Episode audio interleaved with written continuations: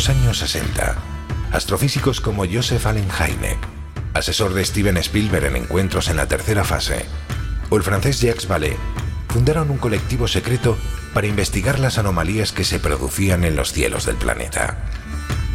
La conclusión a la que llegaron es que la ciencia, en muchos casos, no podía explicar lo que estaba sucediendo. Aquel colectivo fue conocido como el Colegio Invisible.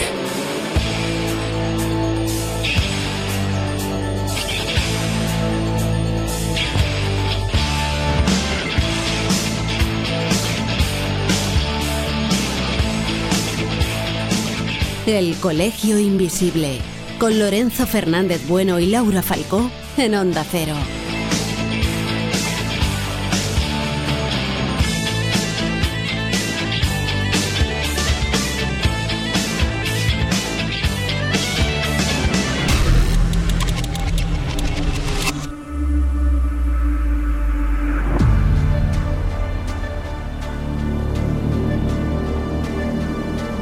El fenómeno ovni sigue estando de actualidad. Solo hay que ver la enorme cantidad de casos que se recogen prácticamente cada semana, procedentes de los llamados testigos cualificados. Militares, pilotos, miembros de los cuerpos de seguridad del Estado. Y aún así, poco es lo que sabemos de este fenómeno, más allá de que en ocasiones juega con el testigo manipulando su vida y sus emociones. Porque a veces nos empeñamos en coleccionar fotos y vídeos y nos olvidamos de la parte más importante de este asunto, el testigo, al que en ocasiones incluso el fenómeno llega a agredir. Hoy vamos a conocer un buen puñado de encuentros, sucesos que sus protagonistas no olvidarán jamás. Iniciamos viaje.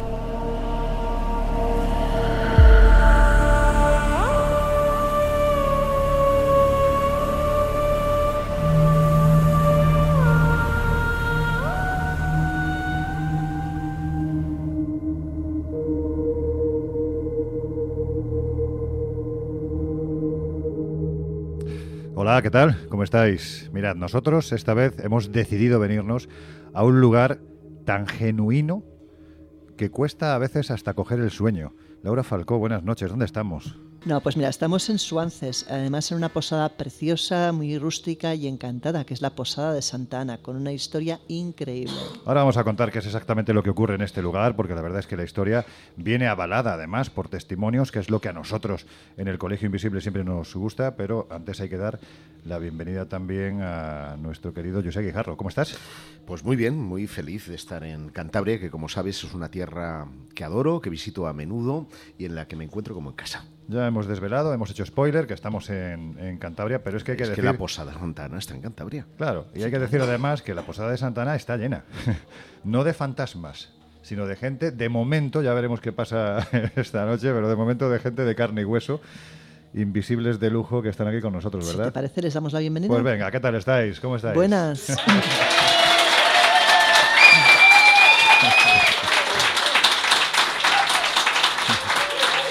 Qué maravilla, qué gusto.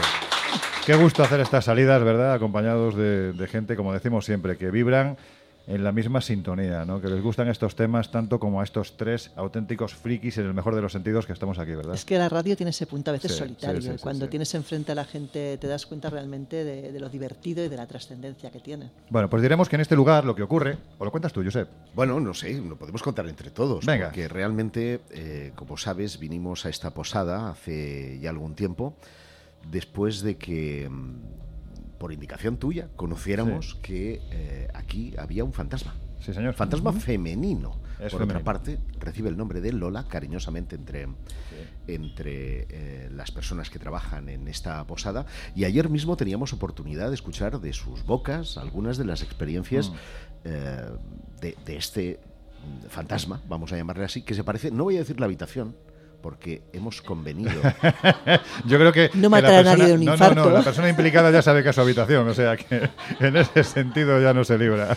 Pero queremos, queremos eh, sopesar y valorar las experiencias sin subjetividad. Sí. Y entonces nos gustaría que la persona que está en esa habitación, que desvelaremos tarde o temprano, nos cuente si ha tenido o no algún encuentro Sí, con sí, Lola. sí. Yo- Alguna cosa ya ha habido, pero bueno, yo simplemente por añadir, ¿no? Porque el tema de hoy, aunque parezca mentira, va por otros derroteros, ¿no? Pero sí decir que cuando yo vine aquí la primera vez fue precisamente porque me citó un queridísimo amigo, el gran cineasta cántabro Pedro Telechea, pues para charlar, ¿no? El sitio es precioso, estuvimos tomando un café y hablando de muchos temas, salieron evidentemente los, los temas de misterio, ¿no? Y es cuando eh, gente que está en esta posada nos dijeron, no, no, es que aquí a veces en ocasiones se ha visto a una señora vestida de época. Y digo, bueno, pues todo el mundo tiene derecho a disfrazarse, ¿no? Dijeron, no, no, pero es que además, pues eh, digamos que va entrando y saliendo de unas habitaciones a otras. Digo, bueno, tampoco pasa nada porque se sea cotilla, ¿no? Y me dijo, no, pero es que para, para entrar de una habitación a otra no abre las puertas. Era un poco etérea. Era un poco etérea. Y eso fue lo que hizo que después de mucho tiempo, pues hoy estemos aquí acompañados de tantos y tan buenos amigos de esta gran familia que forma parte del Colegio Invisible. Pero en estas fechas que, que ya hemos pasado, ¿no? tan cercanas al Día de Difuntos, a esa fiesta de Halloween que se celebra en medio mundo, por supuesto también en España, nosotros no podíamos dejar de hablar de algo totalmente contrario. Giuseppe, y que tiene mucho que ver contigo, ¿no? Eh, estamos hablando de, de y los... que yo fuera quien, quien Sí. los tripula, ¿no? No, vamos a ver, estamos hablando de los ovnis, ¿no? Pero cuidado, desde el punto de vista que pocas veces se toca, ¿no? Y es el hecho de que nosotros siempre hemos dicho que el factor testigo es fundamental en la historia del fenómeno ovni. Y a veces no se le presta tanta la atención que se le debe como a que de repente se haya grabado o no una lucecita en el cielo, ¿no? Y hay que decir que en muchas ocasiones se producen agresiones, auténticas agresiones, que dejan secuelas físicas, ya no hablo de secuelas psíquicas, sino incluso de secuelas físicas en las personas que tienen estos avistamientos. En efecto, la experiencia ovni es una experiencia... Cuando hablo de experiencia ovni no me refiero a un avistamiento lejano. ¿eh? Eh, si recordáis, eh, Joseph Allen Hynek eh, determinó cuatro, mm, digamos, tipologías de encuentro.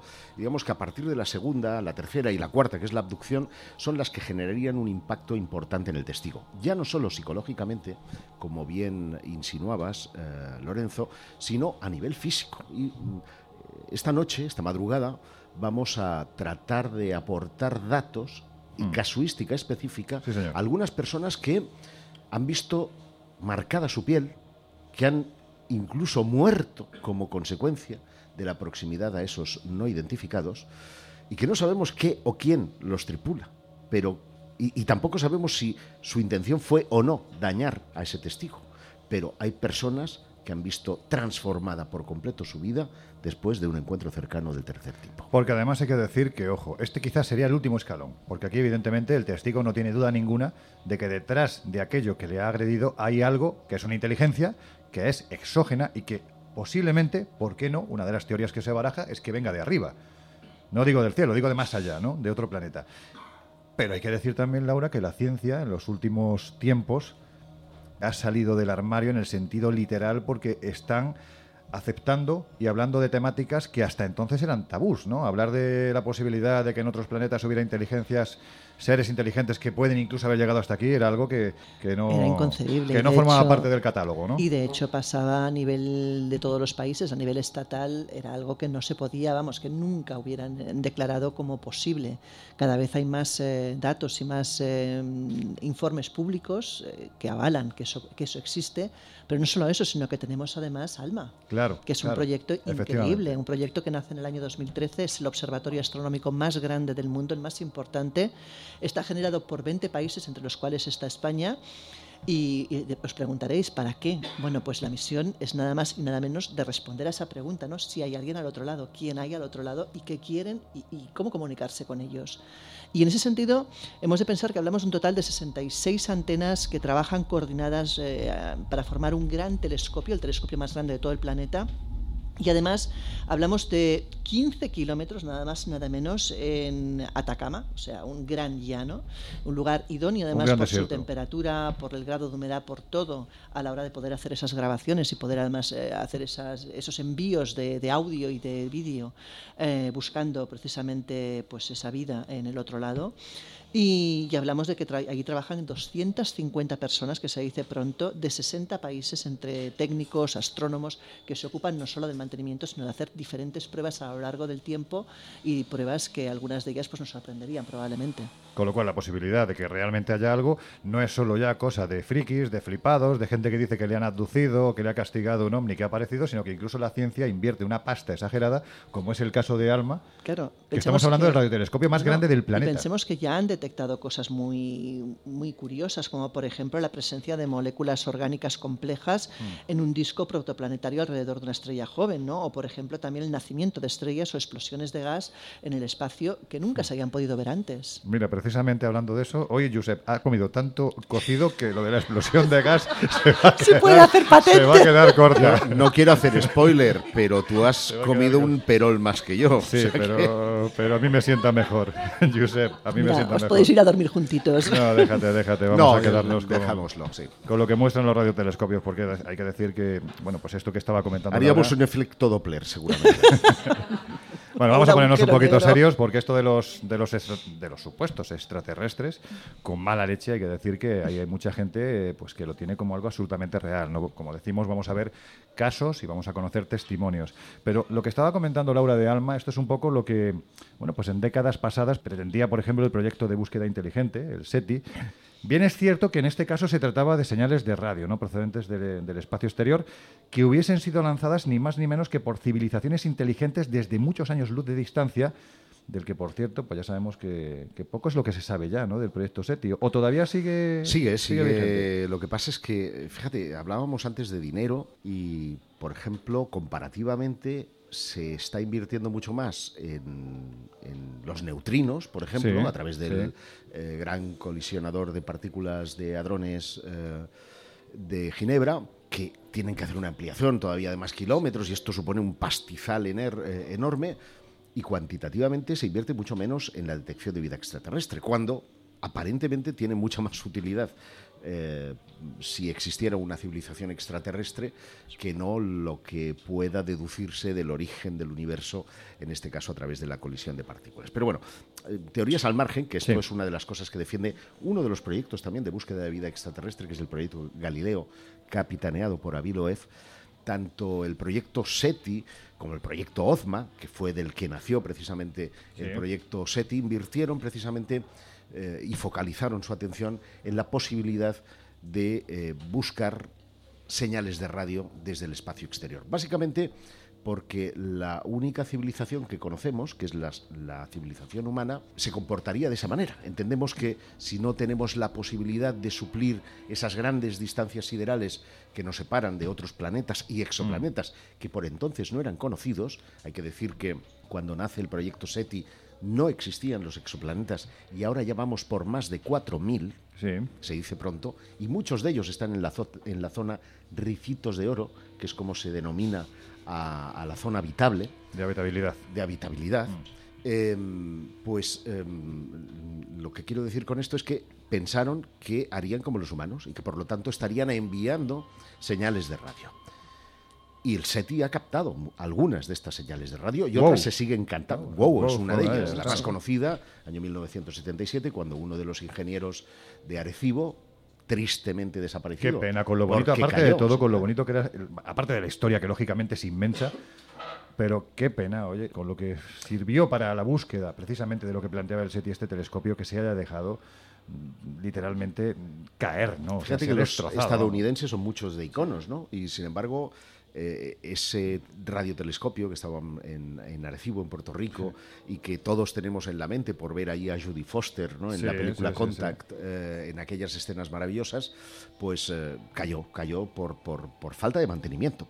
Esas señales de radio no ha habido ninguna hasta ahora que haya sido definitiva o atribuible a una civilización de tipo extraterrestre, aunque no es menos cierto que hay algunas señales, estos estallidos rápidos, por ejemplo, que han sido ya detectados además con frecuencias tremendas y que proceden de más de 3.000 millones de años luz, es decir, estamos hablando del centro de la galaxia y podrían ser, ¿por qué no?, una de las pruebas de que ellos existen y están ahí fuera.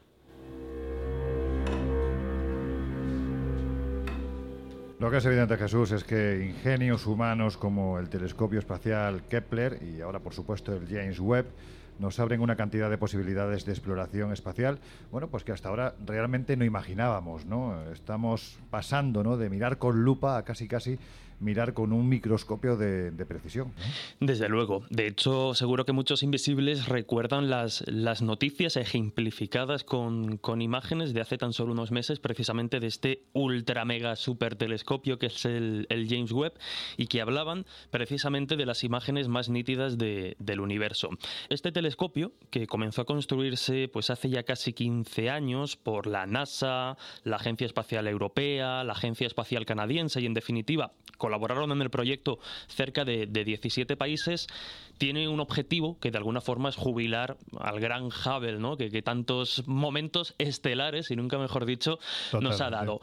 Y hablaba de esas imágenes nítidas, en, por seguir un poco el ejemplo que ponías, porque claro, para calibrar el, James Webb, lo que hicieron en un principio fue llevarlo a hacer las mismas fotos o, o fotos muy muy parecidas que ya había hecho el Hubble. Entonces, claro, si uno ve el contraste entre las imágenes que anteriormente nos parecían brutales y las que ahora nos ofrece precisamente este nuevo telescopio James Webb, eh, bueno, pues se da cuenta, como decías, de la diferencia, ¿no? De ese paso un poco del micro al macro y la tremenda definición que, que nos ofrece. Es que hay, perdona Jesús, hay nebulosas en las que precisamente ha desaparecido la nebulosa. Es decir, había ahí una serie de elementos que ensuciaban la imagen, en el mejor de los sentidos, lógicamente. Podemos decir que era como una especie de ruido de fondo que no permitía ver con nitidez lo que había detrás y de repente todo eso ha desaparecido.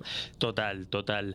Y entre las muchas posibilidades a nivel de, de investigación y de descubrimientos que nos va a ofrecer, pues nos va a permitir detectar si hay señales químicas que indiquen la existencia de vida en las atmósferas de los planetas señalados en un plazo de observación de unas 60 mm, horas, esa diferencia de tiempo ¿no? con el que nosotros recibimos las, las señales.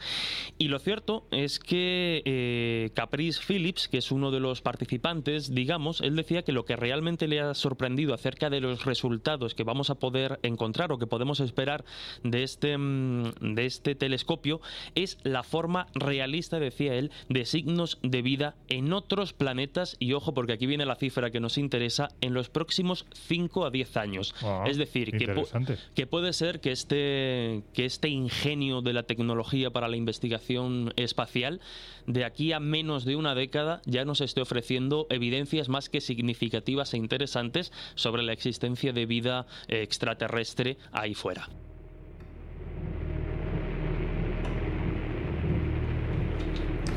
Pero hay que decir que no es la primera vez, precisamente, que lo decimos, ¿no? Pero creo que no viene más recordar que en los últimos años científicos de la talla del físico Stephen Hawking han advertido que los extraterrestres no solo podrían visitarnos, sino que además podrían ser hostiles.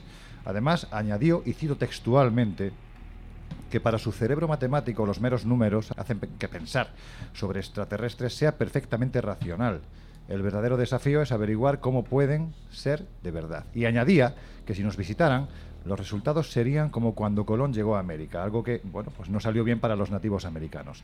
También hay que decir que la prestigiosa Royal Society de Londres, a través de su órgano difusor, la revista Philosophical Transaction, se hizo eco de las palabras de Simon Conway Morris, un astrofísico de la Universidad de Cambridge, que advertía de la necesidad de que los gobiernos del planeta crearan un protocolo de actuación ante la posibilidad de un contacto.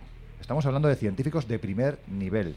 Un planteamiento común de actuación, como os digo, para que en el caso de que ese contacto se produzca no pase algo tan habitual en la comunidad en la raza, en el ser humano, como es que se desate el caos. Porque nos encontraríamos ante el evento más importante de la historia de la humanidad, pero también, posiblemente, que no sea el más pacífico. ¿Por qué llegaron a esta conclusión estos científicos? Bueno, el planteamiento era sencillo, partiendo de la posibilidad de que los alienígenas sean similares a nosotros, siguiendo la teoría de la evolución de Darwin y atendiendo a cómo a lo largo de los siglos los pueblos más fuertes se han impuesto mediante la violencia, en la mayoría de los casos, lógicamente, a los más débiles, es más que probable que esas inteligencias más avanzadas, simplemente por el hecho de que ellos han llegado antes que nosotros, bueno, pues viniesen a colonizarnos y a explotar nuestros recursos, asumiendo además una actitud beligerante.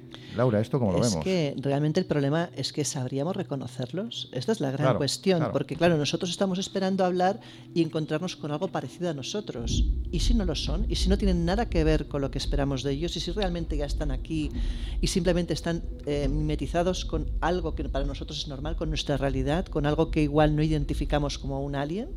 Eh, el problema está servido en bandeja, te quiero decir que, bueno, y eso, según cuenta Lord Martin Rees, presidente de la Royal Society y astrónomo de la Reina de Inglaterra, pues eh, puede ser un gran problema porque igual los tenemos frente a frente y no sabemos reconocerlos. Te has dado cuenta, ¿no? Que ya estamos hablando siempre de la costumbre, claro, después de 70 años de, reinado. ¿Qué digo? De, la reina muerta, que queda fatal? No, pero bueno, de la, de la, difunta reina. De la, difunta reina, difunta reina, vamos a decir difunta reina y con todos nuestros respetos. o sea. Con todos nuestros respetos al rey Carlos III, que yo sigo diciendo lo mismo. A mí es que esto de Carlos III me suena a la puerta de Alcalá. a mí me suena a Brandy. A mí me suena a Brandy. Sí, bueno, pobre hombre, no, no, no tiene mucha fortuna en nada. Bueno, si te parece, Laura, yo creo que también es interesante, aunque sea brevemente, recordemos qué es lo que decía Frank Drake, recordemos que es un astrofísico, recordemos que además fue el fundador del proyecto SETI. ¿Qué decía sobre este asunto? Pues fíjate, él decía que solamente en nuestra galaxia, que no es especialmente grande, hay aproximadamente 300.000 millones de estrellas, que se dice pronto. Pues bien, alrededor de dichas estrellas orbitan la friolera de 50.000 millones de planetas, de los cuales aproximadamente 500 millones están dentro de lo que los astrónomos definen como habitable, dentro de esa franja que podría tener vida. Mm. ¿no? Esa franja eh, es la que ocupan los llamados exoplanetas, cuerpos celestes con características compatibles con mm. formas de vida. Por ejemplo... Eh, extremófilos. los extremófilos, bichitos muy pequeñitos, pero que, aguantan, lo que, no aguanta nadie. Efectivamente. ¿no? Y si atendemos a la ecuación de, de, Drake, como bien decías, uno de cada 100 planetas, hasta un total de 5 millones, albergarían o habrían tenido en algún momento de su existencia vida inteligente. Lo más interesante de todo esto es que entre estos 5 millones, aproximadamente 50.000 estarían en condiciones de comunicarse con nosotros. Ahora pensemos si hace falta un protocolo. Que por cierto hay un guiño, ya que, ya que mencionáis a Drake de este equipo que recientemente la NASA ha divulgado que estudiaría el fenómeno de los WAP, fenómeno aéreo no identificado, que es otro eufemismo más que ha utilizado la Fuerza Aérea de los Estados Unidos para tratar de despistar o jugar al gato y al ratón y tratar de decir que esto no tiene que ver con extraterrestres. Bueno, sea como sea, han ah, añadido al equipo de 16 científicos a Nadia Drake, que es la hija, de Frank Drake la única periodista del equipo y que además yo creo que lo puede hacer muy bien, porque es un guiño, yo creo, eh, y te lo dice alguien que cree, sí, sí, sí. parte, parte este equipo de una premisa un tanto sospechosa. Es que hay mucho astrofísico, hay mucho exobiólogo, hay mucho eh, estudioso de cosas, ah, incluso astronautas, que tienen que ver todo con el espacio. ¿Y si mm. los ovnis no tienen que ver con los extraterrestres? Puede ser. Porque podrían ser fenómenos atmosféricos desconocidos, porque podrían ser incluso mm, y es una teoría nada desdeñable, eh, la posibilidad de que se traten de especies biológicas de altas capas de la atmósfera de las que no tenemos estudios ni conocimiento. Y sin embargo, ya hemos entrado con el sesgo de lo extraterrestre. Habrá que ver. Ya que estás tú en el uso de la palabra, que por cierto, acabo de ver un UAP del tamaño de un jumbo rodeándote la cabeza, y hay unos mosquitos que son tremendos. ¿eh? Esos son los de la CIA que vienen a por mí. Sí, bueno, oye, ya que estás hablando tú, Josep, hay un personaje que yo conocí en Mallorca gracias a ti, es un personaje que me fascinó, el físico nuclear Miguel Biblioni, una persona, vuelvo a repetir, de ciencia, sobre todo de ciencia, ¿no? De esa ciencia de verdad, que tiene la, la mente abierta a muchas posibilidades. Él hizo un estudio realmente interesante sobre los efectos de los ovnis o más bien de la proximidad de estos cuando se enfrentan al testigo y las conclusiones a las que llegó son brutales, ¿no? Pues en efecto, y además si tú lo sabes muy bien, eh, porque le conociste personalmente, hmm. es un hombre que se metió en esto por una experiencia personal. Sí, señor. Una experiencia de visitantes de dormitorio experiencia que como a tantos testigos no le quedó indiferente, se dio cuenta que algunos de esos efectos físicos tenían mucho que ver con su especialidad, que era la energía nuclear. Claro. él eh, estuvo trabajando eh, como responsable de la Junta de Energía Nuclear en Baleares y efectivamente en esos años 90 realizó un estudio pormenorizado. Pero es que además han habido otros estudios parecidos, por ejemplo, Harold Puthoff, que es... Eh, ¿Qué apellido más feo tiene este hombre? Sí, sí. Bueno, Puthoff quiere decir posponer en inglés. Ya, ya, sí, pero es que seguramente la pronunciación Yo creo que Loren no estaba pensando en posponer no nada. ¿eh? es muy diferente, cuidado. pues es, bueno, en fin, no digo nada. Harold Puthoff, que es conocido últimamente por haber pertenecido a la Academia de las Artes y las Ciencias de las Estrellas, de este grupo puncarra que es el Bling 186, eh, ¿verdad? Es un sí, punkis. pues él trabajó durante muchos años para la CIA y de hecho estuvo en las selvas eh, de Brasil. Eh, sobre un tema que a ti te interesa mucho, que es el de los, las luces vampiro. los chupa chupa, chupa, Sí, señor. que aterrorizaban a las gentes, a las tribus de la Amazonia. Y porque me vas a dejar a medias, ya lo estoy viendo, me está no, no, corta, es que, claro, porque es que te veo que te vas a enrollar. y mira, Jesús acaba de ir a, vamos a decir que a por agua. Yo, le he visto un poco apretado y él no ha comido garbanzos. ¿eh? Vamos a decir que a por agua, pero es que claro, le estás machacando todos los temas que nos tiene que contar Jesús. Bueno, pues paso de los chupa chupa y me voy al último estudio, que es el efectuado por Gary Nolan, un eh, doctor de la Universidad de Stanford, prestigioso, vamos, está nominado incluso al, Nobel de eh, Microbiología, su especialidad está en la sangre, en estudiar la sangre, y el Pentágono contactó con él con el propósito de que estudiara a pilotos que habían tenido encuentros cercanos con ovnis. Es decir, pilotos que aseguraban prácticamente haber rozado con sus aeronaves a los eh, platillos volantes, a lo que ahora llaman eh, FANIS o, WAP, eh, por decirlo en la, Sí, FANIS, fenómeno aéreo no, no identificado, en castellano. Es que siempre me dicen, ¿por qué dice WAP? Eh, este y un doctor de la CIA, que se llama Christopher Kit Green, vieron que existía una conexión extensiva en las neuronas de los pilotos que habían tenido ese eh, em, encuentro cercano, concretamente en la zona del caudado y el putamen. Anda, dilo. Lo sabía, sabía que lo ibas a decir. El putamen, leo textualmente, es una estructura situada en el centro del cerebro y junto al núcleo caudado forman el núcleo estriado que reciben información de la corteza cerebral. Mira, yo, sé que voy a quedar como un paleto, pero yo se lo voy a buscar en Google. ¿eh? no sé Pero eso lo voy a buscar en Google. Eh, para terminar muy rápidamente, estas personas tendrían que estar muertas porque lo que mostraban eran eh, unas callosidades en esas zonas del cerebro compatibles con lo que sería un ELA y que, sin embargo, eh, presentaban todos y exclusivamente aquellos testigos que habían tenido encuentros cercanos con ovnis. Ahora hay que pensar, ¿estaban esas lesiones antes del encuentro o fueron producidas por el, por el ovni? Si es lo primero, hay una selección específica por parte de la inteligencia a escoger a esos testigos y si es lo segundo, están jugando tristemente con la salud de los testigos. Bueno, pues ahora en la segunda hora os seguiremos hablando de un lugar tremendo que es Colares, en Brasil, donde incluso se produjo una intervención de los militares a raíz de las luces que estaban literalmente atacando a las comunidades nativas que había en, este en esta pequeña isla que se encuentra en la desembocadura del Amazonas. También os contaremos el caso de Joao Prestes Frío, que es uno de los, en fin, clásicos de encuentro con una luz y de una muerte posterior. Pero esto será después de lo que nos van a contar, cosas siempre más amables que las que decimos aquí en el Colegio Invisible, nuestros compañeros de los servicios informativos de Onda Cero Radio. Que volvemos en unos minutos. Estáis en el Colegio Invisible.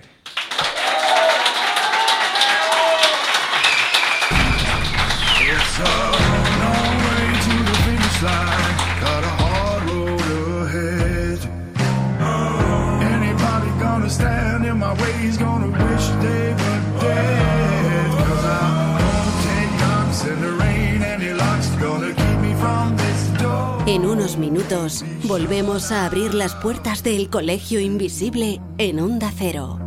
I'm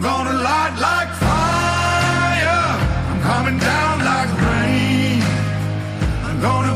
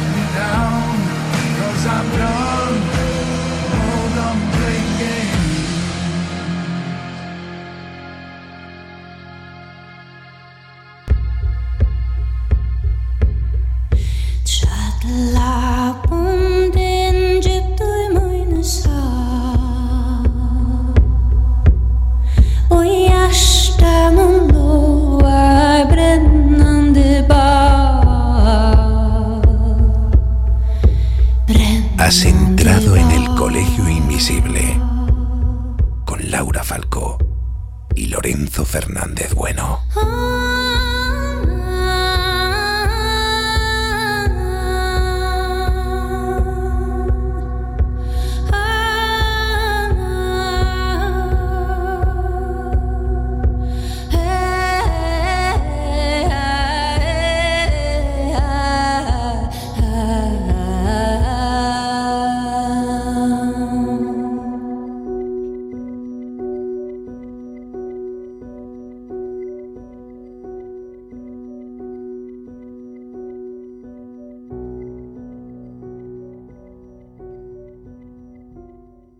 Bueno, pues ya estamos de vuelta. Si te acabas de incorporar al Colegio Invisible de hoy, que sepas que estamos en una posada encantada en Cantabria y hablando de ovnis.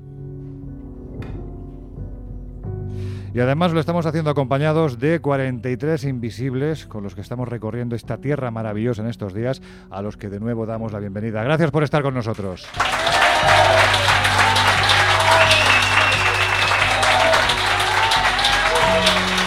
Bueno, pues justo antes de terminar la, media hora anterior estábamos haciendo alusión, hablando de esas luces que son agresivas, de esos estudios que se han realizado por parte de científicos en España, como el físico nuclear Miguel Biblioni, para saber exactamente cómo son las secuelas que dejan estos encuentros con algo que no sabemos de dónde procede, pero que sí deja secuelas físicas en el testigo.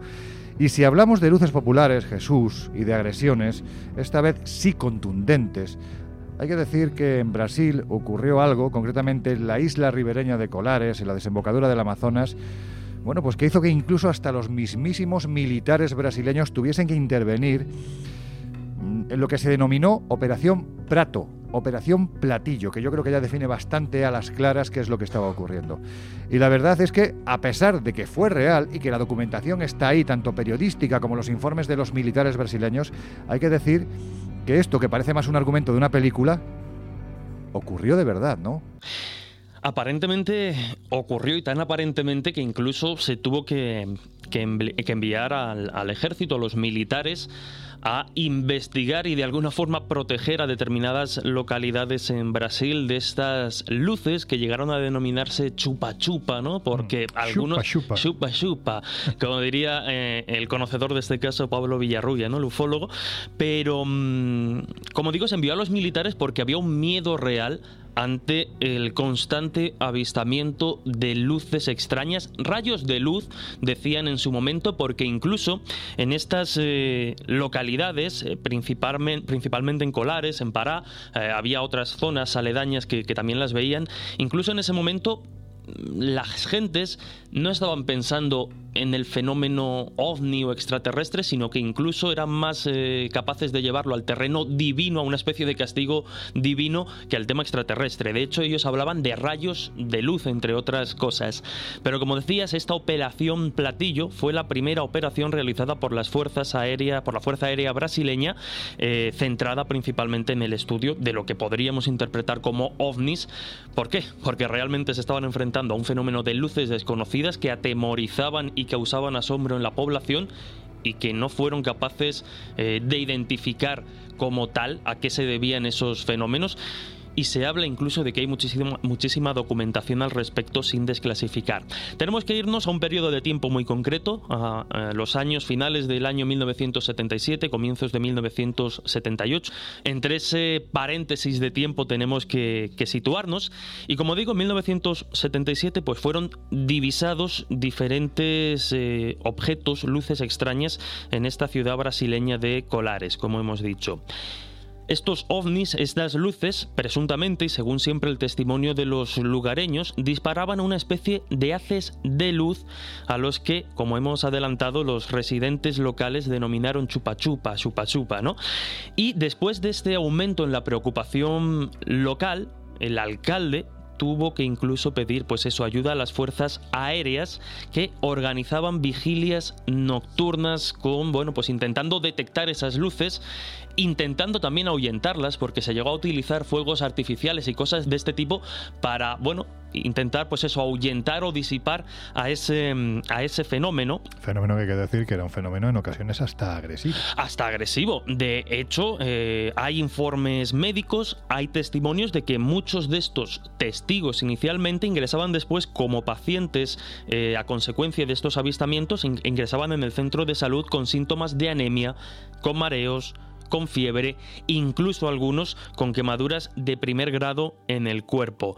Por eso también hemos hablado de esas luces, pero también se les llegó a denominar vampiros de luz, porque claro, es como que quitaban la, energía de, alguna, de, alguna, de alguna forma. Como decíamos, eh, en este caso el alcalde pide, pide ayuda a la Fuerza Aérea y es entonces cuando el coronel Camilo Ferraz de Barros, jefe de la segunda sección de Comar, convoca al capitán Ollanda que se convierte en el principal protagonista y último de esta historia, porque ahora veremos que su final fue un tanto trágico. A día de hoy ya no quedan, eh, de aquella guarnición militar, digamos, que se encargó, ya no quedan militares vivos. El último en fallecer fue Ollanda y ahora veremos que de una forma un tanto extraña. Bueno, pues se envía a ese escuadrón de élite de la Fuerza Aérea brasileña a realizar operaciones de búsqueda eh, y de, bueno, pues de vigilancia de estas luces. Como hemos dicho, no se consigue a día de hoy, tampoco se sabe demasiado de esas pesquisas militares, aunque se sospecha, y esto en base a la última entrevista que se le realiza a Ollanda en 1997, pues parece ser que habría ni más ni menos más de 500 fotografías, casi 16 horas de metraje en formato, claro, en formato antiguo, Super 8 y Super 16, de este tipo de, de fenómenos, y hasta una cifra de aproximadamente 2.000 páginas de informe. Como digo, ningún militar de, estas, eh, de, esta, mm, de este periplo queda, queda vivo, pero es que después de esa, de esa entrevista hoy anda en el 97, que se la hacen además desde eh, la, revista UFO, en el, en el, caso concreto se la hace el periodista y ufólogo Ademar José Llevaer, editor, como digo, de esa revista UFO, Dos meses después de esa entrevista, de conceder esa entrevista donde se revelan tantas cosas, el coronel Ollanda se quitó la vida ahorcándose en su dormitorio. Cuentan que con el cinturón de su bata. Hubo quienes especularon que fue asesinado por intentar, mm, bueno, pues resolver o revelar esta información sensible que ponía en riesgo la seguridad nacional, o que incluso hablan de que, bueno, simplemente Ollanda lo que hizo después de dar esa entrevista fue cambiar de identidad, fingir esa esa, muerte y ese suicidio y desaparecer. Pero como digo, lo más llamativo de este fenómeno mm, si es que no hemos tenido elementos suficientes, es que los ufólogos siguen intentando todavía acceder a ese material recogido durante la operación Platillo, porque al margen de que las cifras se aproximen a lo que Ollanda reveló en el 97 o no, lo cierto es que después de varios meses eh, por parte de los militares de la Fuerza Aérea Brasileña siguiendo esta historia, vigilando, entrevistando a testigos, ahuyentando supuestos fenómenos, algo algo tiene que haber y todavía no se ha llegado a esa mm, conclusión o esa documentación definitiva.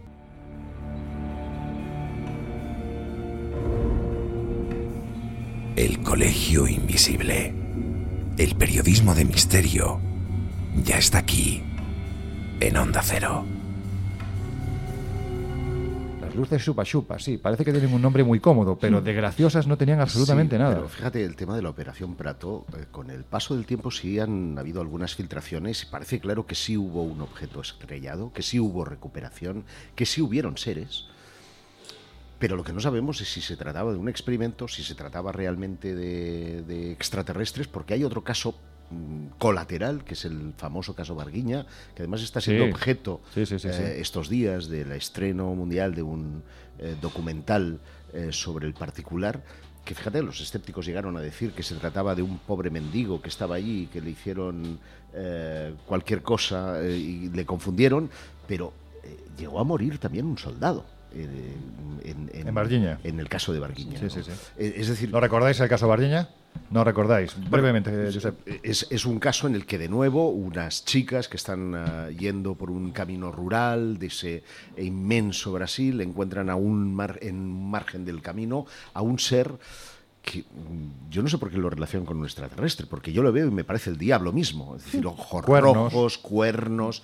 Eh, es un, ser que sí, efectivamente tiene cabeza algo más desproporcionada, está ligeramente encorvado y como tumbado o acostado hacia el suelo. Obviamente salen como alma que pilla el diablo y todo aquello se relaciona con una serie de misteriosas luces que habían sido avistadas en la región durante todo aquel periodo.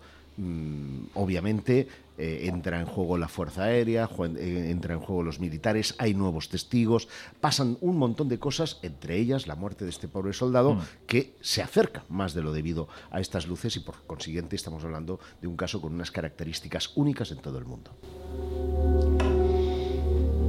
Bueno, que estábamos con Colares, con esa isla que se encuentra, repito, en la desembocadura del Amazonas que la verdad es que tuvo un eco en los medios de comunicación absolutamente inesperado, pero hay que decir, Laura, que no fue en este caso, no sé si el último, pero desde luego no el primer caso en el que se había producido una agresión. Y permíteme que te diga que yo, el caso que vas a contar tú ahora, cuando era muy pequeñito y lo leí por primera vez, a mí se me quedó grabada en la cabeza el nombre de Joao Prestes Fío y de su aldea, Arashariwama donde ocurrió algo que no debía de haber ocurrido jamás. Me alegro que hayas dicho tú el nombre de la aldea, porque seguro que hago un trabalenguas. Por eso lo he hecho, por eso lo he hecho. Ahí va el capote. pues nada, nos remitimos al 4 de marzo de 1946 y bueno, este hombre regresaba a su casa, venía de pescar, venía enfuriñado porque no había conseguido pescar lo que deseaba, un poco mosqueado, llega, se da cuenta que su mujer no está en casa, su mujer había ido con sus hijos al pueblo y el hombre ve que el único acceso que tiene la casa es una pequeña ventana que no sabe bien bien si va a caber por ella o no va a caber. El caso es que decide encaramarse y lanzarse, como quien dice, intentar saltar por ese hueco. Mm.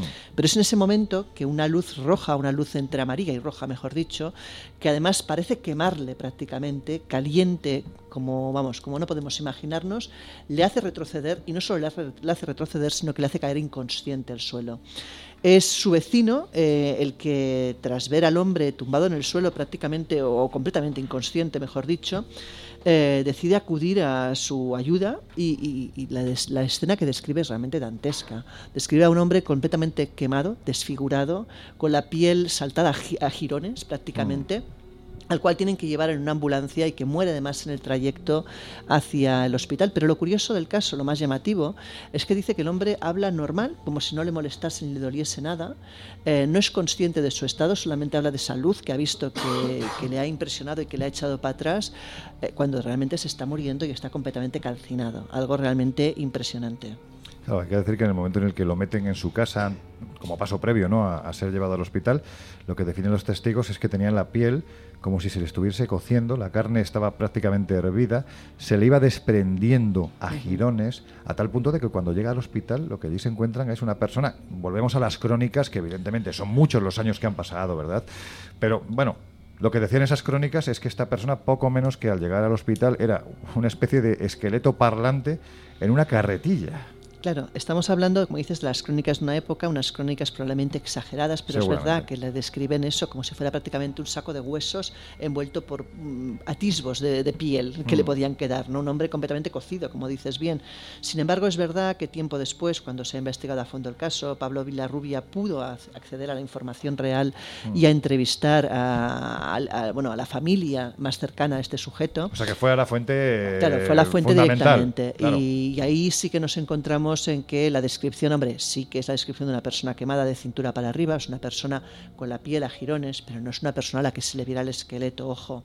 Él lo que cuenta es que llegó al hospital muerto, efectivamente, no llegó con vida, que su, pues que, que su mujer y los niños estaban afortunadamente fuera y que esa luz, como él la describía, una luz candente, una luz rojiza, fue la que le hizo caer inconsciente y la que le quemó probablemente. Una luz de la cual no tiene ninguna explicación, o sea, no, no son capaces de darle una explicación lógica, mm. lógicamente. Pensemos eh, que a esas luces, que en alguna otra ocasión se habían visto, ellos le llamaban los espantos. Eh, que ya el nombre dice mucho. Pero aparte te dicen de la zona cosas muy curiosas. Por ejemplo, él contaba que el padre fallecido eh, en una ocasión había visto lo que ellos llamaban un lobisomen, es decir, viene siendo un hombre lobo. Un hombre, lobo, eh, en la zona también, que curiosamente eh, cuentan que lo atacaron, es decir, que, le arrojó una piedra hacia una de las garras, que curiosamente al día siguiente había un vecino en la zona que aparecía con la mano vendada. Eh, bueno, chan, chan, casualidad quién lo sabe. Lo dudo. En cualquier caso, es una zona que por lo visto era bastante dada que ocurrieran cosas extrañas. Bueno, has citado a, un queridísimo reportero al que mandamos un abrazo enorme, al hispano brasileño Pablo Villarrudia. Villarrudia, he dicho. Villarrubia. Tú has dicho Villarrudia y yo he dicho Villarrubia. Sí, he dicho Villarrubia. Pobre Pablo Villarrubia, que, bueno, en fin, que se merece un aplauso. Vamos a dar un aplauso a Pablo, porque es uno de los mejores reporteros que tenemos en España y, que, bueno, en fin, se conoce su país también a estos niveles pues de misterio como nadie, ¿no? Se lo ha recorrido prácticamente centímetro a centímetro de ese mapa gigantesco que compone Brasil, ¿no? Y hay que decir que él, como dices, a fin de, de contrastar, ¿no? Al máximo esta historia, que en cierto modo se estaba diluyendo en esas crónicas un poco exageradas, ¿no? Con el paso del tiempo, bueno, pues eh, lo que hizo fue entrevistar a un señor llamado Virgilio Francisco Alves, que era primo segundo de Joao y que recordaba muy bien la historia de su familiar. ¿Qué fue lo que le dijo?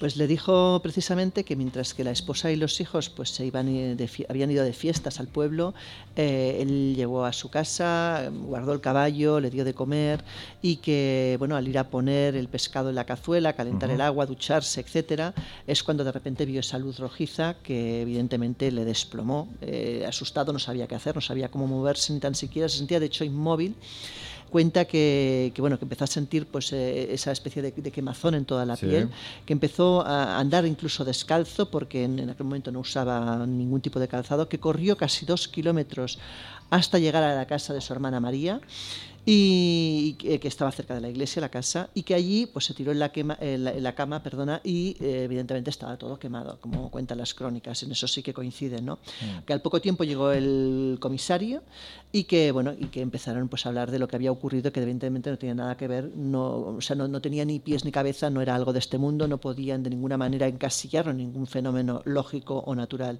También habla de que en ese momento empezaron a caer unas lluvias torrenciales y eh, bueno, que su piel estaba completamente tostada. Es la expresión que utilizó literalmente, que tenía los pies completamente desollados porque había venido andando completamente descalzo por un terreno, como nos podemos imaginar, pues agreste completamente. Y eh, pues que bueno, que, realmente la, la escena era dantesca. Creo que fue cosa de boitatá, decía. Sí, eso es lo que dijo él. Él, de hecho, cuando ve esa luz por la ventana, dice boitatá, boitatá son unas luces, bueno, pues, pues como que es lo. Si, si yo es una sugerencia. Si vais a Brasil y alguien dice veo a Boitatá salir corriendo, porque ya veis que las consecuencias que se pueden producir son, son terribles, ¿no? De hecho, incluso en estas entrevistas que realizó el gran Pablo Villarrubia, bueno, pues los testigos no hablaban solo de una luz, sino incluso en ocasiones de grupos de 10, 12 y hasta 14 luces que eh, dentro de este concepto que llamaban Boitatá, bueno, pues atacaba a los, a los testigos. Eran luces que, bueno, que sobre todo los quemaba, los abrasaba. Josep, no sé por qué me viene la tontería de menos luces, caperucita. Es una tontería muy gorda, ¿eh? sí, sí, no, no, es que... Tengo pocas luces hoy. En fin, los efectos del cocido que ya está haciendo de la suya. Ahora te vas a poner serio, porque volvemos de nuevo a España, ¿no? ¿Qué fue lo que le ocurrió a Constantino Salguero? Porque hay que decir que tiene trazas muy similares a los casos que hemos contado. Lo que ocurre es que en este caso se produjo ni más ni menos que a las puertas de una ciudad tan importante extremeña como es Badajoz. Pues en efecto, y ahora sí me pongo serio, porque además Constantino es un, además de un testigo, un muy buen amigo. Y, desde aquí le mando un afectuoso saludo. Constantino es piloto mm, comercial de clase 1, pilota drones, y cuenta con una experiencia de aproximadamente 100, 150 horas de vuelo. Y una de sus aficiones, como es lógico a todos los que nos gustan los aviones, es cuando ves algo en el cielo, sacas el móvil y vas grabando. Y eso estaba haciendo mientras él paseaba al perro, a su perro, por el cementerio de Badajoz. Las afueras por de la ciudad. Fuera del cementerio, no dentro, lógicamente. Obviamente, obviamente. Y mm, vio una luz en el firmamento que en principio le pareció un, avión, un avión normal y corriente, sacó el móvil, empezó a grabarlo, pero empezó a ver que las evoluciones que hacía aquella luz ya no eran normales, que además adquiría un tono, un tamaño y un color que nada tenía que ver con un objeto, mm, digamos, reconocible, y que además se acercaba, daba una vuelta de 120 grados aproximadamente hasta perderse en unas antenas repetidoras que quedan al otro lado justamente del, cementerio. Y ahí le parece ver a un ser, describe un ser, mm. que no sabe muy bien si es un hombre o una mujer, pero que relaciona con eh, aquel objeto. Algo impresionado, vuelve a casa, le ha echado fotografías, lo ha grabado en vídeo y eh, bueno, es al día siguiente cuando su propia esposa detecta que en el rostro, la mitad de su rostro, había estado, como decía también Preste Filio, em, tostado. Es decir, como si hubiera tomado el sol, como si hubiera estado expuesto a una radiación de tipo ultravioleta. Sin una protección en la cara. Una protección en la cara, De manera que solamente la mitad de la cara había estado expuesta, que coincidía además con la mitad en la que él había estado viendo el volteo de aquel objeto no identificado. Si te parece, Josep. La dejo para otro día. Nos va a contar él. No, no, no nos va a contar él. Ah, entonces, Porque tenemos la entrevista con Constantino Salguero. Y es mejor que, para que se hagan una idea a los oyentes, quienes están al otro lado de los micrófonos de Onda Cero y quienes estáis aquí, pues ya no solo de lo que le ocurrió, sino yo creo que muchas veces cuando entrevistas a una persona puedes percibir si te está engañando o no. Y en este caso, lo que se percibe de las palabras de Constantino es que ese maldito día, porque hay que decirlo así, porque su vida le cambió, no ha vuelto a ser exactamente igual, ha ido a peor, los efectos físicos después de tres años, porque estamos hablando del año 2019. Esto ocurría el día 7 de febrero de 2019 y es una fecha histórica porque ocurrió un evento en España muy extraño, mm. que algunos quisieron relacionar también con el fenómeno ovni, que ocurría en, lo diría, en Cogollos de Guadix donde un objeto, presuntamente un meteorito, se habría estrellado contra el tejado de una casa, pero el meteorito no estaba por ninguna parte. Bueno, el caso es que eh, la prensa relacionó esas dos cosas y Constantino quedó tocado. Quedó tocado porque como el protagonista, eh, como Richard Dreyfus en, Encuentros de la Tercera Fase, queda obsesionado, empieza a buscar por todas partes, y empieza a llamar a unos, a otros, intentar dar explicación a lo que le ha acontecido y que además le ha dejado marca en lo psicológico y también en lo físico. Bueno, pues lo suyo es que escuchemos a este hombre valiente, porque también, mira, ahora voy a hacer yo el chiste, hay que tener cogollos para contar lo que cuenta, gracias, con la claridad con la que lo cuenta, con la valentía y por encima de todo, pues eso, ¿no? Siendo consciente de que a veces estas palabras hay quien las critica sin saber. Venga, lo escuchamos.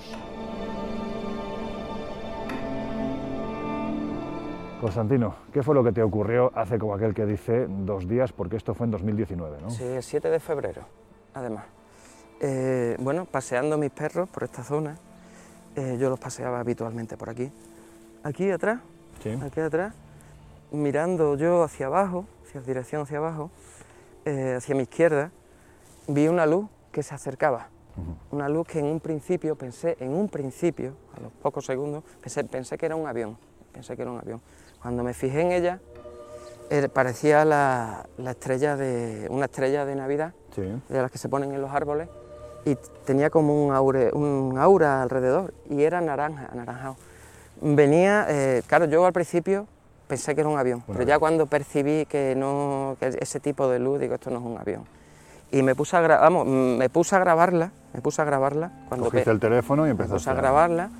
Y bueno, venía como si fuese a pasar por delante mía y tal y como viene en el vídeo, desaparece en un sitio, aparece en otro, o sea, venía haciendo unos movimientos que yo, vamos... Con lo cual fuera lo que fuera, entiendo que se desplazaba a una velocidad tremenda, si aparecía, desaparecía, aparecía... Sí, claro, eh, claro, vamos, que no era normal. Y iba a pasar por delante y en el momento que yo vi que me iba a quemar la imagen del vídeo, la pasé a fotografía, y cuando iba a hacer la foto, eso hizo como un pequeño giro y se quedó delante mía, no de forma cenital, no sobre mí, sino delante, a una, a una altura.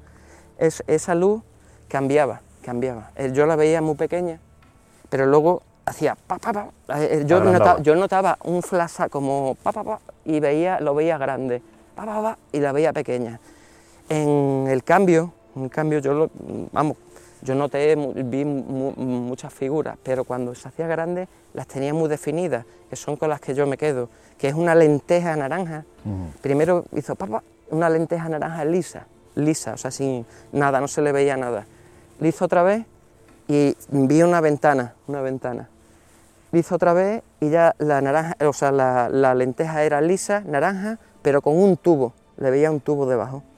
Y bueno, eso empezó a difuminarse y se empezó a venir aquí, aquí arriba. Hacia la loma que tenemos detrás. Hacia, y ahí vi, ahí ya empezó a difuminarse, pero antes de, que se, de perder yo el, color de la luz, mm, vi una persona que, como te he dicho, una persona. Lo que comentábamos antes de, iniciar esta entrevista es que aquella persona a ti te dio la sensación de que era muy grande. Una, persona enorme, una persona enorme. O sea, eh, yo conforme veo, claro, la perspectiva que tiene, veo que unos hombros, una forma de atleta, de atleta, mm, cintura estrecha, mm. espalda bastante ancha, atleta. Constantino, eh, hay un momento en el que cuando se te coloca delante ¿no? y empieza a hacer ese tipo de movimientos, ¿a ti te dio la sensación de que te estaban observando?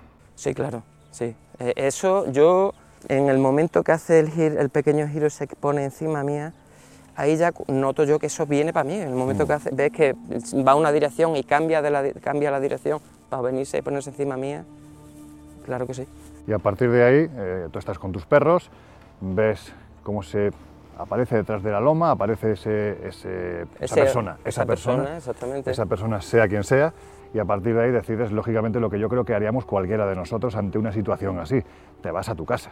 Claro, desde aquí salí zumbando en esa dirección recta hacia la carretera, lo, más recto posible y vamos. ¿Y qué es lo que te ocurre al día siguiente? Al día, bueno, ese, en ese momento, a los pocos minutos, eh, eh, la nariz solo, ¿eh? solo la nariz, me escocía como si hubiera tomado el sol.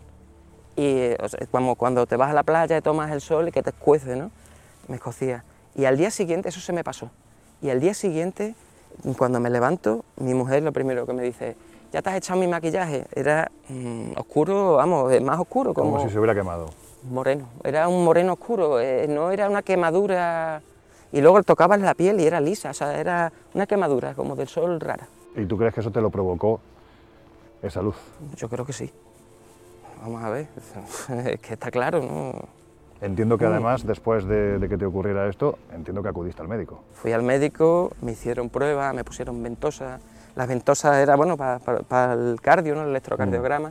Mm. No daba, porque salía muy movido y, no, y lo que me dijeron es, me, dio el médico, vamos, un papel eh, para ir, que fuese al hospital si sigues así, si tú te ves ya y vamos, he seguido yendo al hospital hasta hace unos días, que, sí, que sigo yendo. Porque quiere decir que, este, esta experiencia te ha dejado unas secuelas posteriores que se mantienen prácticamente tres años después. Sí, el zumbido de oído, zumbido de oído, y he tenido dolores de cabeza mucho en esta zona, que yo lo puedo achacar a los cambios de presiones, porque vivo mm. al lado de la playa, entonces puede ser de eso. Pero antes de aquella experiencia no te había pasado. No, nunca, nunca. Y el zumbido de oídos, esto es constante, esto es una constante. O sea, ahora mismo tú estamos hablando, pero tú te callas y... Y suena. Suena, suena siempre. Cuando me voy a acostar, cuando... Una de, los, de las circunstancias más extrañas, desde mi punto de vista, ahora me lo dirás tú si es así o no, que se produce a posteriori es que eh, entran en contacto contigo miembros de la base civil y militar que hay aquí en, en Badajoz. Sí, no, sí, sí, sí. Bien, eh, cuando me ocurre esto lo pongo en Facebook, el primer sitio donde lo puse fue en Facebook, y un amigote, piloto, me dice que me han apuntado con un designador láser. Y se pone, pero de los gordos, me dice, además matiza, de los gordos. Se pone, llama a, entérate en atención al cliente del ala 23. El ala 23 es mixto, es mitad civil y mitad militar. ¿no? Ponte en contacto con atención al cliente a ver qué te dicen si han visto algo. Yo, yo se lo dije, yo llamé, llamé, le dije a una chica, se, me cogió el teléfono, civil, además que se le nota que es civil, y le comenté que si habían hecho algún tipo de maniobra en esta zona. Y la chica me dijo, ¿se me has visto algún tipo de luz? Le digo, sí. Yo no le quise decir en un primer momento, vamos, lo que pensaba que era un ovni, porque digo, mm. Lo que pensé, va a decir que estoy todo jodido y, es lo típico. Que se te ha ido la cabeza. Que se me ha ido la cabeza. Ahí quedó la cosa, colgó, y a las pocas horas me llamó un señor que ese sí identificó como militar, porque yo estaba en el ejército y mm. sé cómo habla un militar, ese sí. Y me dijo, vamos, el hombre muy, educado, muy educado en todo momento, que me presentase en la comandancia de la Guardia Civil, y, porque me preguntó si tenía vídeos, fotos, etcétera. le dije que sí, que lo fuese allí a entregar y fui allí. Fui allí, estuve declarando tengo, bueno, que tenéis vosotros la declaración de comparecencia, estuve declarando y... Y te preguntaron, entiendo que te preguntaron qué había pasado. Sí, sí, no, no, no, si es que además uno de ellos estaba en el, cuando me estaban, porque esto es una, habitación con un guardia civil eh, anotando todo lo que tú dices y te va preguntando y él lo va anotando todo. O sea, lo va, lo va formulando en, en la diligencia, bien. Pues en esa habitación hay una mampara y dentro había gente, vamos, yo no sabía que había gente, eh, que guardias civiles. Mm. Y, ya se estaba quedando el guardia civil con todo, el de la mampara, y salió, y era un mando, yo lo identifiqué como un mando. Y, y les dijo que, que, lo habían visto, o sea, lo hemos visto, naranja, si, si esto se, lo hemos visto.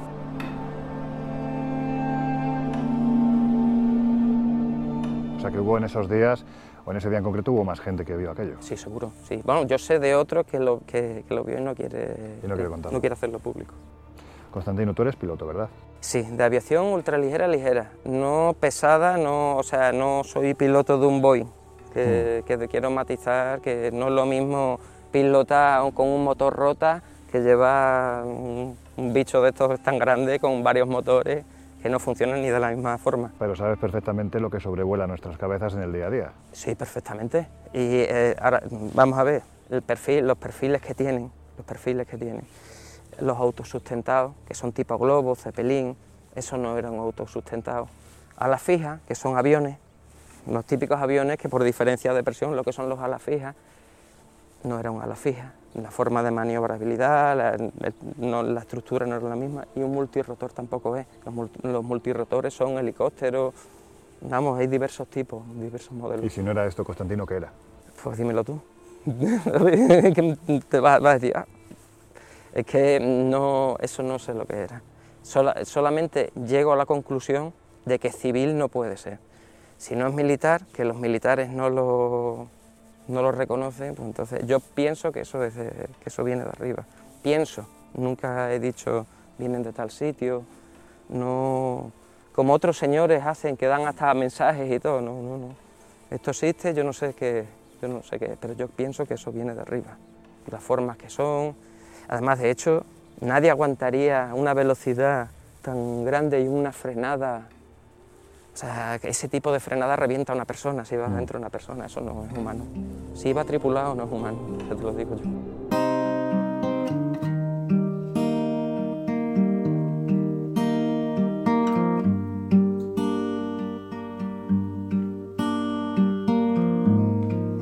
El Colegio Invisible en Onda Cero.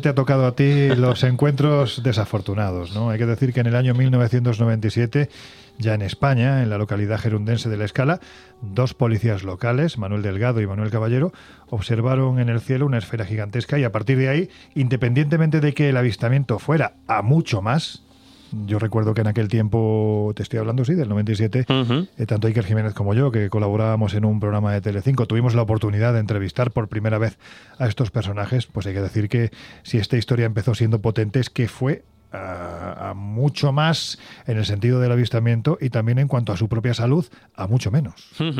De hecho, me ha hecho especial ilusión porque citabas que cubristeis esa historia en el 97, en los inicios casi casi, ya llevaba ahí unos añitos también de la revista Enigmas. Y bueno, buscando documentación, información sobre el caso, me he cruzado con un blog que es Misterios del Aire de Juan Carlos Victorio, donde cita precisamente, prácticamente, eh, pues eh, todo el reportaje, toda la crónica que se hizo desde la propia revista. Y como ya adelantabas, 19 de marzo de 1997, dos policías locales de esta localidad, como es la escala, en la madrugada de ese día y en el momento de la observación lo que hacían era, bueno, ellos iban camino del vertedero municipal. Iban en su coche patrulla por la carretera que en, este, en aquel momento iba de la escala hacia otra de las eh, localidades y en la cercanía de, lo, de donde estaba en su momento la pista de karts, a eso de las 4 y 5 de la madrugada, vieron hacia su derecha un objeto muy extraño. Un objeto que tal y como recogíais en la revista Enigmas y citando prácticamente de forma textual las palabras de los testigos, Manuel Caballero, uno de estos eh, policías, observó una luz esférica de color anaranjado. Y en ese momento obviamente avisa, ¿no? Y capta la atención de su compañero, del otro Manuel, en este caso Manolo, que él dice de forma ingenua y antes de que el fenómeno de alguna forma empiece a desarrollarse, que luna más grande. Claro, ellos en un principio efectivamente lo identifican o piensan que puede ser la luna. De hecho, textualmente decían como si fuese la luna igual que la Luna, exactamente igual, y estaba a tan solo unos 4 o 5 metros del suelo. Tiran más para, para, adelante, siguen avanzando hasta un descampado donde tienen la intención de tener una mejor visibilidad y entonces paran en mitad del camino y este objeto tira eh, por detrás de unos árboles que, tenían en el, en el, camino hasta que se les puso delante del mismísimo coche. Y ahí es donde lo que obviamente ya no era la luna porque empezaba a hacer movimientos, empieza también a cambiar de color. De un color amarillo cambia a un color anaranjado, incluso se vuelve bastante opaco. En este caso los testigos vuelven de nuevo a la carretera, se meten por un camino sin asfaltar, recorren unos 600 metros hasta otro cruce de caminos y es ahí cuando el coche policial se detiene y el extraño artefacto de nuevo vuelve a situarse enfrente, iluminando, como en tantos de estos fenómenos, iluminando con todo su fulgor la, zona. Claro, el caso no, no queda ahí. En este, en este caso, el coche patrulla era un Nissan Patrol. Se detiene en esa explanada frente a esa esfera de luz, de tamaño ya en aquel momento, mm, frente a ellos, difícil de, de precisar a primera vista, y permanece estático y silencioso.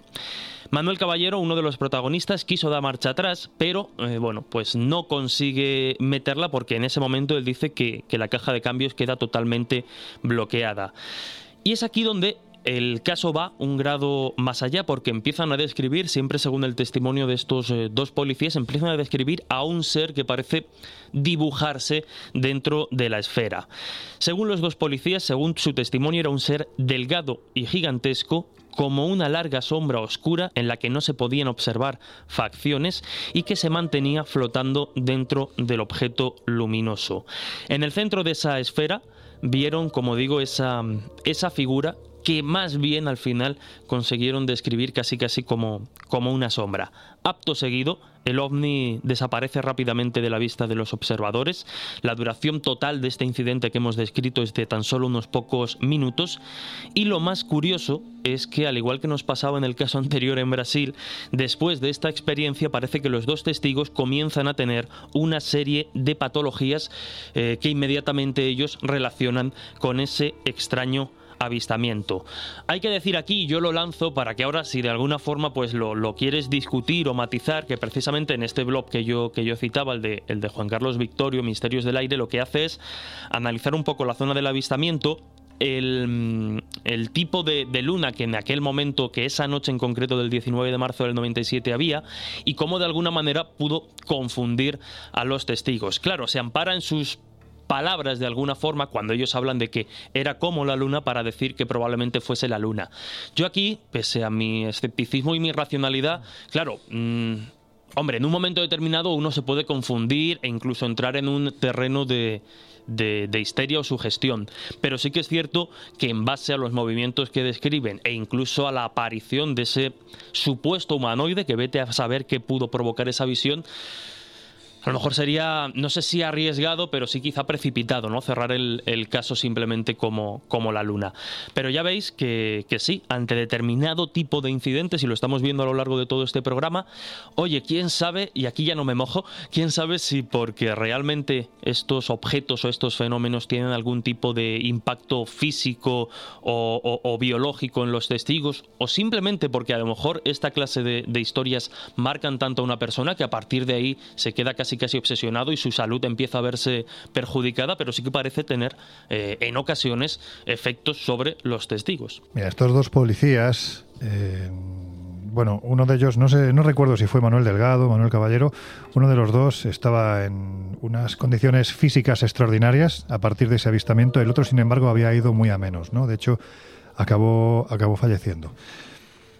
Eran dos policías que prácticamente su trabajo, especialmente en fin de semana, pero también entre semana, consistía en salir por los alrededores de la escala para, hacer patrulla, principalmente de noche y buscando, pues en ocasiones eh, furtivos, furtivos que iban camino de, de, la, de la costa, pues para pillar lo que pudieran o, o incluso cazadores, ¿no? ¿Realmente alguien piensa que nosotros no les preguntamos si ellos pensaban que podía tratarse de la luna? Evidentemente se lo preguntamos. ¿Cómo no se lo íbamos a preguntar? La cara de póker que pusieron fue tremenda, porque como ellos decían, habían hecho durante años muchas lunas. muchas lunas. Y no había ninguna luna que tuviese un tío dentro. Y en este caso, dentro de esa luna había un tío. De hecho, hay un detalle que no está comentado en este blog, y es que ellos llegaron en su momento a interpretar que aquel objeto fuera lo que fuese cuando se acercaron por fin, cuando vieron que en su interior había alguien flotando muy parecido a, los humanoides de Galdar, por poner un ejemplo, muy parecido a lo que José Manuel Sánchez Cabezuelo vio a la entrada de su pueblo en Albacete, en Cañada Juncosa, muy parecido a tantos y tantos casos. Ellos decían que aquello tenía el tamaño de una plaza de toros. Es decir, la luna. Venga, vale. vale.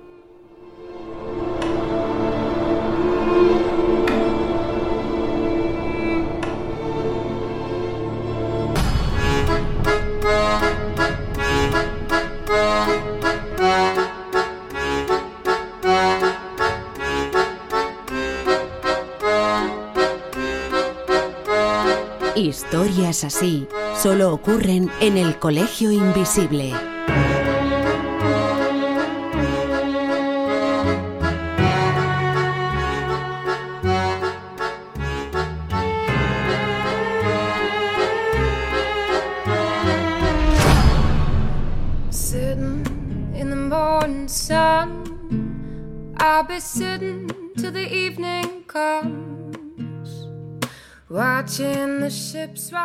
Bueno, pues esta música lo que indica ya es que estamos a puntito de afrontar los minutos finales del Colegio Invisible de hoy.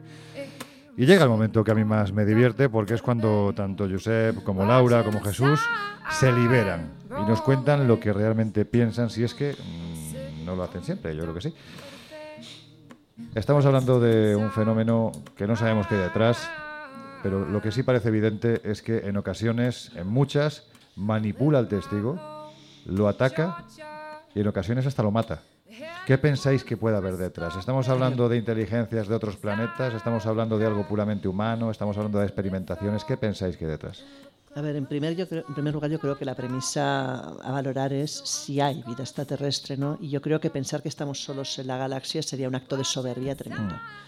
Entonces, eh, yo creo que partimos de la base de que seguramente hay vida. Otra cosa es que haya llegado a la Tierra o no haya llegado a ella. Y en el caso de haber llegado, y haber llegado, perdona, eh, si sería agresiva, o si sería pacífica. La historia nos demuestra que normalmente las invasiones nunca son, o los aproximamientos de civilizaciones más avanzadas con las que son menos avanzadas, no suelen ser pacíficos, suelen ser más bien invasivos y agresivos. Sí, lo de meter claveles en un no, es en, la boca de un tanque, eso solo pasa una vez. Eh, por no desgracia. Es Hay más, ejemplos del otro. Pues mira, yo no sé realmente si eh, estos ovnis agresivos son ovnis extraterrestres. No tengo claro. Pero sí eh, puedo decir que muchos de esos objetos no se comportaron de forma agresiva, sino más bien como un enchufe. Un enchufe es malo, es bueno, pero sabes que si metes los dedos ahí dentro te puedes electrocutar. Estoy pensando, por ejemplo, en el caso de Stephen Mikalak. ¿Que metió los dedos en un enchufe? No, ah, no. Este era un ingeniero en Canadá que sale porque era aficionado a la geología, sale a buscar oro y plata con su detector, con sus gafas de, de soldador, y de repente ve dos luces en el firmamento, pleno día, muy brillantes que se detienen a 45 metros del suelo. La escena se queda ahí tan parada que el tío saca un blog y empieza a dibujarlos. Sentado. Se tira media hora dibujando aquellos objetos y llega a la conclusión de que es un experimento de, su, de su propio gobierno. A tal punto que uno de ellos aterriza, el otro se pira y él se acerca y toca con la mano aquel objeto. Como hacen las suegras cuando van a tu casa, ¿no? Que pasan así para saber si hay polvo o no. Bueno, al menos la mía. Al menos la mía. Pues vaya suegra La que te estás buscando. Y ya, esto me va a costar. Bórralo, bórralo técnico. El caso es que... El caso es que, eh, bueno, al tocar aquello se abre una, una, pequeña portezuela en la que él ve paneles de, de lucecitas, no distingue a nadie, pero cuando se cierra aquello bruscamente, quedan unos 6, 8, 9 agujeros ah, visibles, sale un aire caliente, ¡boom! incendia su camisa. Por lo tanto, no estamos ante una alucinación y le quedan eso como si fueran los números del teléfono marcados en el pecho y murió. Ese hombre murió como consecuencia de esa aventura ovni. ¿Qué es malo? ¿No es malo? No lo sabemos. Si no hubiera tocado los los ovnis, iba a decir otra cosa, pues seguramente no hubiera eh, tenido, yo no me hubiera aproximado, desde luego. Yo veo aquello y le digo, la portecita no, no, no la meto. No, pero es que esto es lo mismo. Ay, Dios mío, cómo estamos hoy. Venga, vamos, Jesús, ¿tú qué opinas? Bueno, yo en este caso, como, como decía, obviamente muchos de estos fenómenos probablemente rascando en el testimonio, teniendo muchos más, más datos, encontremos mm, algún tipo de, explicación que nos sirva, o por lo menos que, cubra un poco, que sirva como, como parche. No obstante, si no fuera, porque de alguna forma lo he dicho muchas veces, ¿no? También pienso que en un momento determinado pueden pasar cosas que se nos escapan por completo, pues oye, no tendría interés en estos, en estos temas. Entonces, partiendo de que mm, hace no mucho hablaba en una, en una entrevista de que al fin y al cabo fíjate lo que voy a decir, ¿eh? Al fin y al cabo, en esta clase de, de sucesos o de experiencias, muchas veces no importa demasiado que el fenómeno tenga o no una explicación. Y digo por qué, porque para el testigo realmente lo está viviendo como algo extraordinario.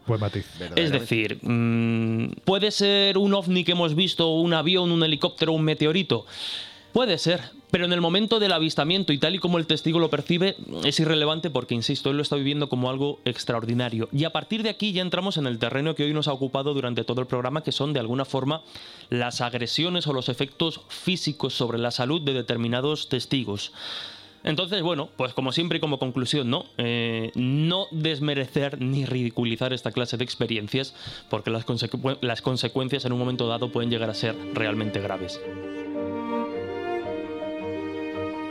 Bueno, pues lo prometido es deuda y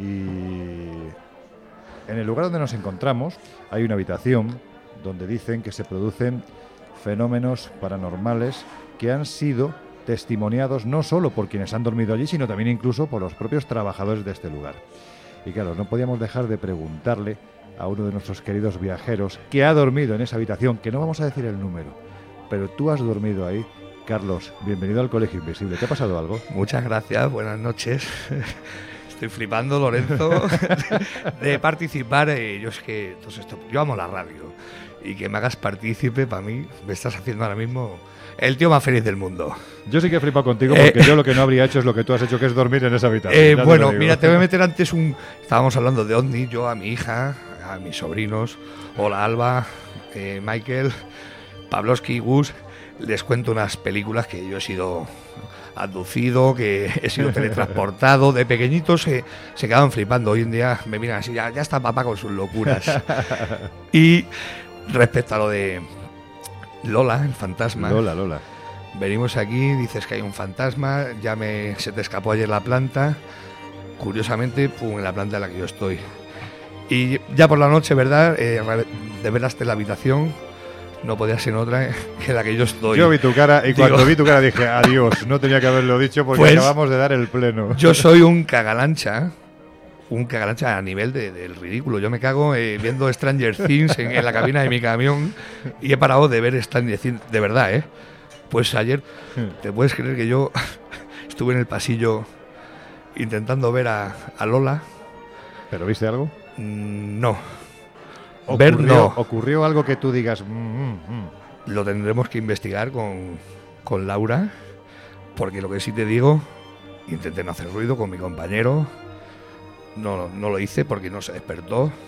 Fui a dar la, la luz de la lámpara y esa lámpara titilaba la bombilla. Pim, pim, pim, pim. Y dije, apague, vámonos a dormir. Es lo mejor que puedes hacer, porque ahí ya sí que me entró miedo. ¿eh? a dormir, no, no podemos Desenchufé la lámpara, desconecté la bombilla, lo volví a hacer y aquello pim, pim, pim, pim, titilaba. Laura es el valiente que durmió en la habitación. Este, Tipo, este tipo de fenómenos, vamos a ver, más allá de que sea en un momento determinado una bombilla que está mal conectada, pero bueno, no deja de ser esa habitación, no deja de ser el contexto, el entorno, quién sabe si la persona... No, no, no, yo no, sí, yo no, yo no. Yo, no, Yo, digo el que he sido abducido, que no, que no, que no, yo no he visto nunca nada, no jodas. Pero ¿tú, tú eres consciente de que esta noche vuelves a dormir ahí. Sí. Bueno.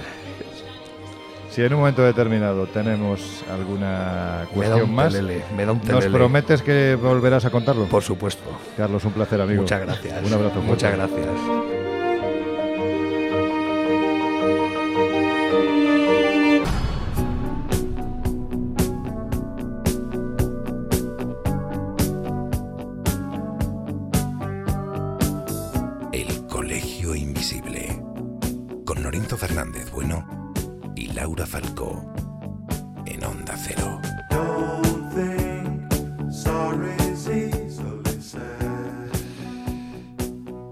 Con José Guijarro, con Jesús Ortega y con esta maravillosa representación de muchos invisibles que están hoy aquí con nosotros en esta posada de Santana, a los que ya en estos minutos finales lo único que podemos decir es lo que decimos siempre y además de corazón.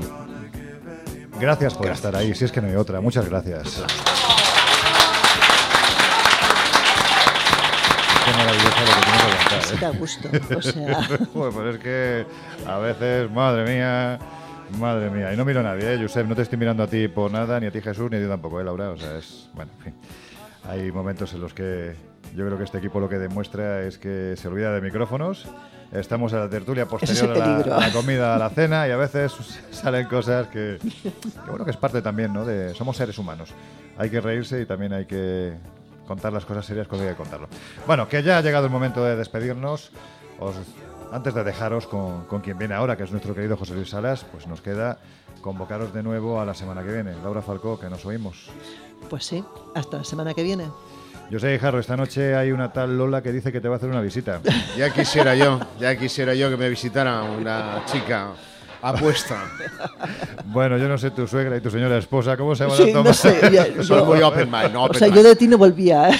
Bueno, pues nada, yo Hasta la próxima semana. Ha sido un placer. Y a ti también, querido Jesús. Nuestro escéptico de lujo en el Colegio Invisible, nos oímos dentro de siete días. Pues hasta dentro de siete días, un placer, como siempre. Y a vosotros, como os decimos ya, os dejamos en la compañía de nuestro queridísimo José Luis Salas. Volvemos a abrir las puertas del Colegio Invisible dentro de siete días. Hasta entonces, deciros lo que os deseamos de corazón, que seáis muy, muy felices.